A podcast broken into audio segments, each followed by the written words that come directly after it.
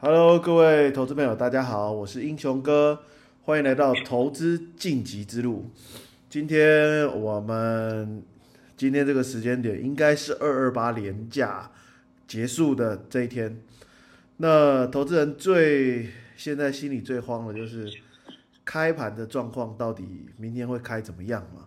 那我们今天就邀请到期货波段专家葛雷兄来跟我们分享一下二二八连假，好开心呐！结束之后可是还是要开盘，那接下来我们该看什么？那该怎么做？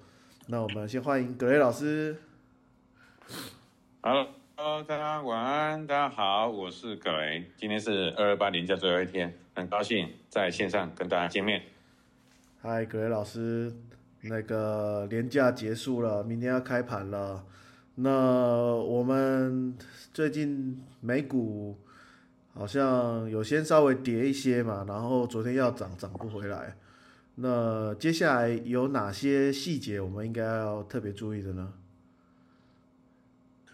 好，我想，嗯、其实，在二八年假哈，哇，我其实也没有停下来，为什么？因为太多的学生跟朋友都在问我，开盘到底会怎么做啊？因为美股呢，呃，盘整，然后呢，因为殖利率可能会继续上升而修正，对不对？现在是一个美股的状况，但是呢，你去看一下雅股，好像呢也是如啊，这是在落底反弹震荡的格局。那你看欧股呢？欧股好像也没那么惨，所以大家都会觉得很错乱，到底台股会怎么看？对，蛮那乱的。这部分我觉得，哎，英勇哥，你有没有这段时间被人家这样问过呢？没有哎、因为我已经很久没有被人家问这种问题了，啊，来问都被我骂、其实我们要这样讲啊，我 我觉得首先大家在恐慌或者在猜测的过程中，要先静下心来想一想，最近的行情是不是很震荡很难做？对，很对不对啊啊！你不回答我就说对啊。OK，最近行情这么的震荡，这么的难做，再加上你投资，既然在这种，你你要过于去预测未来吗？其实没必要啊啊，其实没必要。首先呢，我们先从筹码面来看，筹码面外资在二八前的那个礼拜，就上周五呢，其实它的多单多单从一万九千多口减到一万五千多口。虽然他减了三四千口，可是他的码台子期的筹码还是偏多看淡，啊，这是第一个。第二个呢，年假之后呢，不好意思，我问接下来，步入三月，哎，那个外资的多单啊，现在是有这么多，哎一万五、一万九，是不是接下来上涨的机会比较高？很多投资人都这样解读啊，老师有什么看法吗？我觉得在这种情况之下，你不要过度去解读。为什么外资的净多单那么高，可是它也不能保证礼拜三一定涨。我们来讲外资的期货，它因为它部位高嘛，然后，它还是偏多，它有可能波段是有可能，有可能是有机会。可是如果你过度解读说礼拜三到底会开低还开高，那个短线的部分哦，不要太过于啊、乐观呐、因为我觉得短线之短线跟波段毕竟哈、不是完全是有正相关的，对不对？对，你在上涨的行情，你有可能当天会下杀两割韭菜啊；你在下跌的行情，你有可能当天大涨，然后呢怎么样又收低呀、所以呢，就要看我们还是回过头来，哎，最早英雄哥跟我们谈过这个问题嘛，你到底是做短线，还是做波段，还是做长期？这个解读不一样。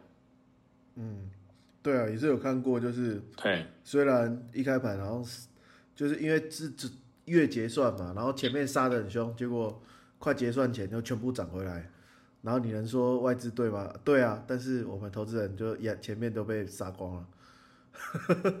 没错啊，所以首先呢，我是觉得哈，从波段的角度，我们先来讲波段。从波段角度，刚才讲的外资的台子期是净多单嘛，筹码基本上外资是看多，那大户也是偏多啊，大户的净多单也高于净空单，这是筹码面。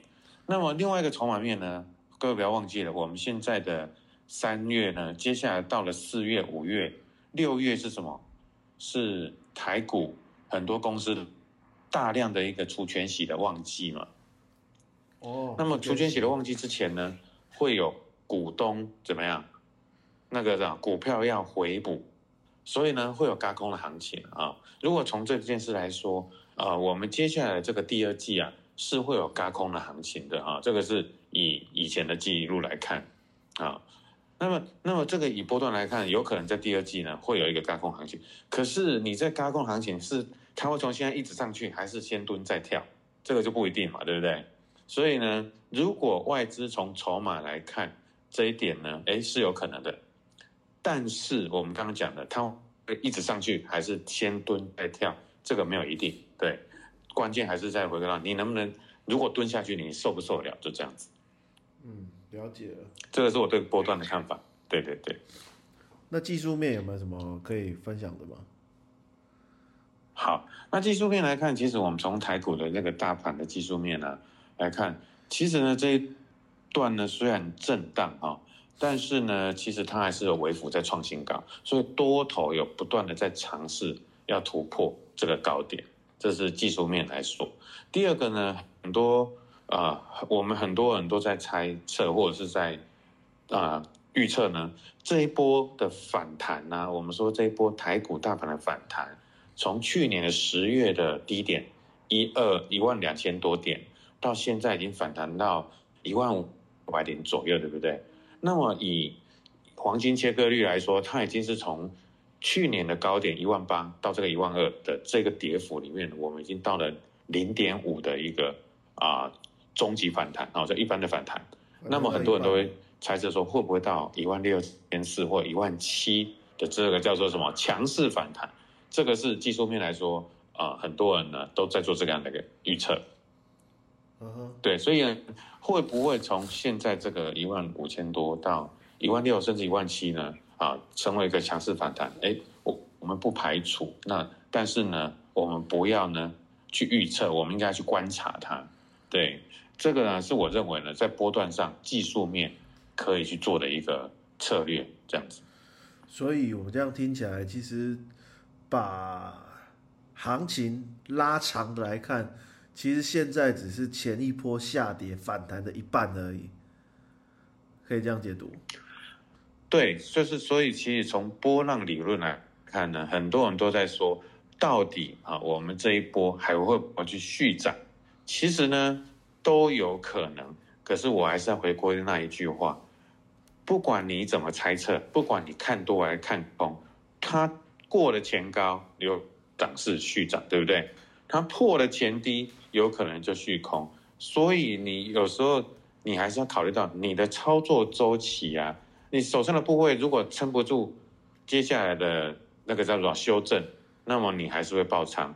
你手上的部位如果能够撑到四五的一个什么这个大反弹的行情，万一它真的来了，那么这表示你你的部位是拿捏的刚刚好。所以，我们还是回到。各位呃，投资朋友，你的交易部位，还有你的交易的周期，你有没有把握？还有你有没有办法做到清楚有据？对啊，这是每个人都不一样的答案。嗯，了解。那我问一个很实际的问题哦，如果我今天是一个投资人，明天一开盘啊大赚，那我该怎么办？啊，另外一方面是一开盘啊大赔，那我现在该怎么办？比较极端一点的状况。